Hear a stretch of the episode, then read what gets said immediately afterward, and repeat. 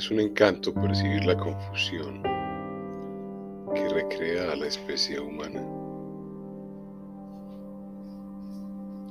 depositamos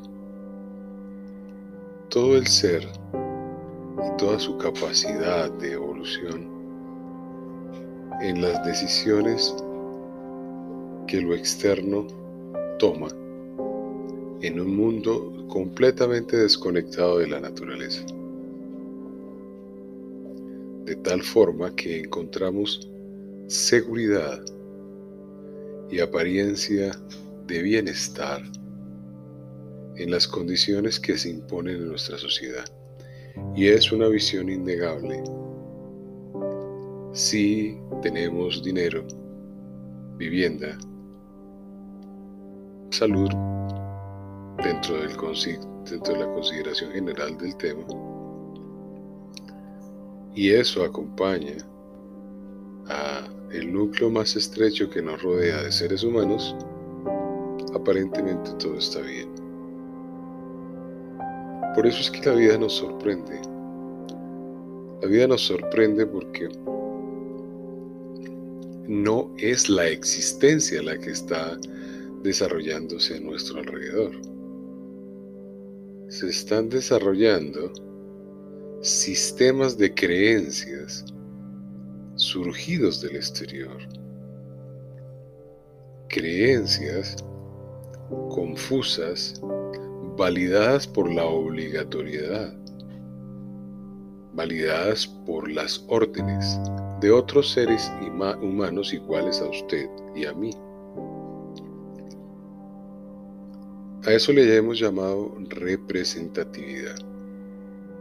Sin embargo, la única diferencia entre un ser de una especie jerarquizada, como podría ser un presidente, y cualquier ciudadano corriente, es la posibilidad de contar con medios de comunicación y sistemas de fuerza, de coacción, de obligatoriedad. Ninguna otra. Se ha ordenado a la juventud que salga a las calles y salen a las calles. Se ha ordenado a la juventud que se resguarden en sus casas y se han resguardado en sus casas. No obstante, presumen de autonomía, presumen de independencia, presumen de libertad. Todas son confusiones creadas por un sistema de vida, no por la vida. La vida fluye alrededor de nosotros en un paso inatajable.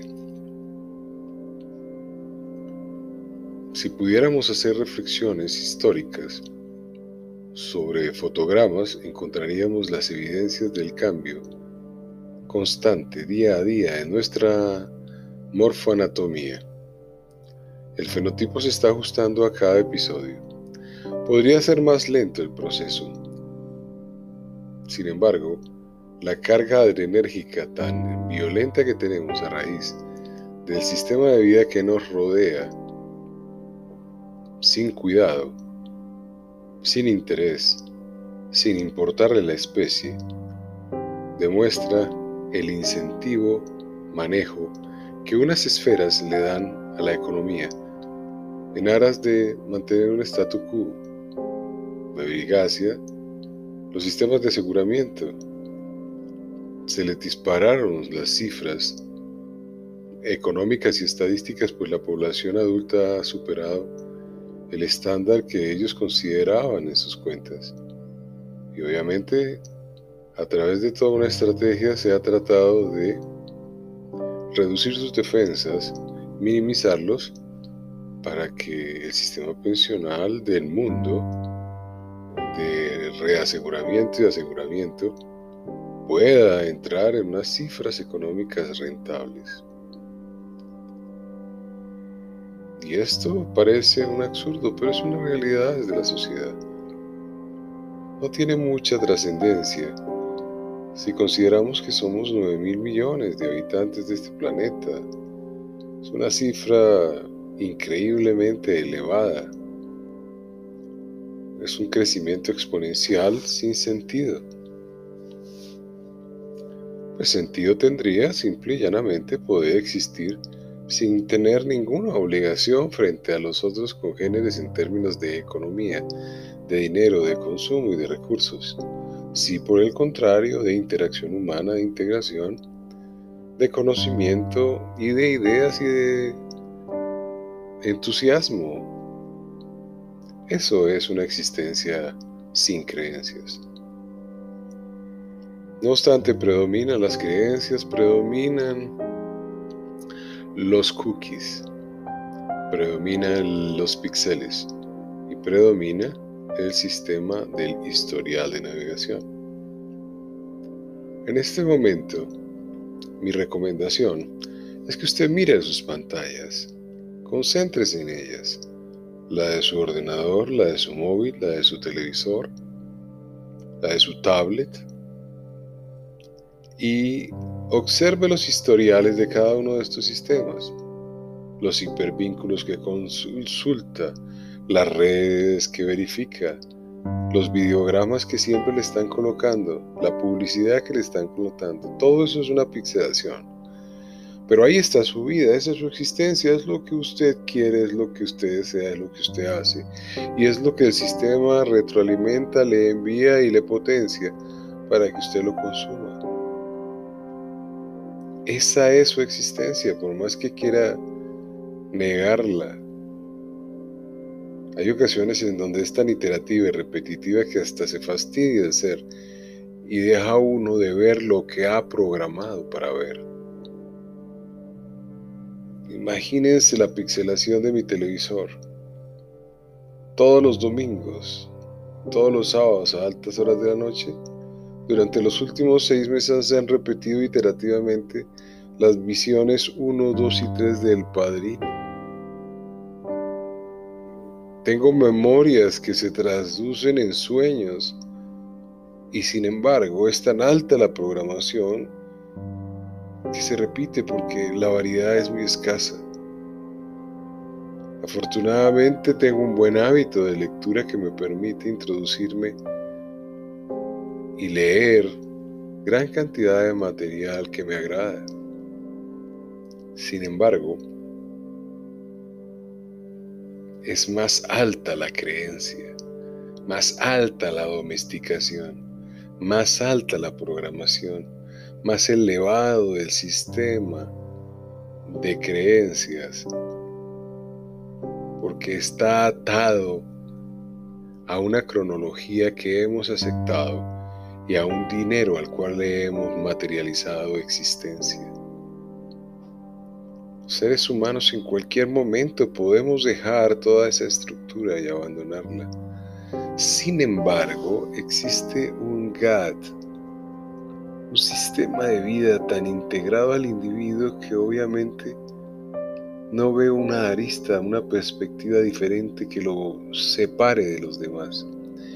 Y en ese hecho de que existan esas normas, esas obligaciones, esos trabajos, esos ingresos, se formula la vida que siempre sigue su curso natural, pero desde el sistema social hay una integración negativa que afecta el sistema.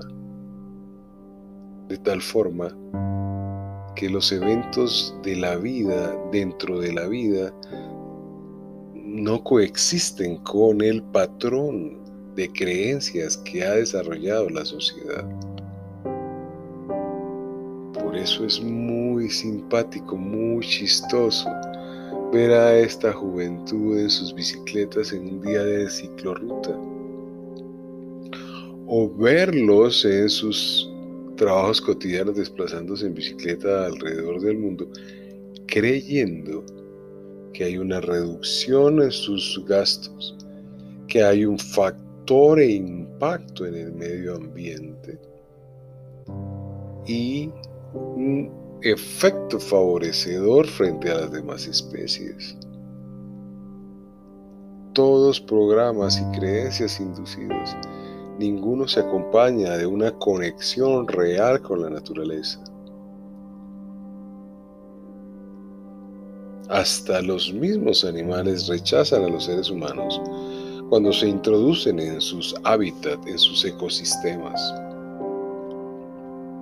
Relatan que al año puede haber perfectamente 500 muertos en algunos parques nacionales africanos a raíz de los ataques de los elefantes.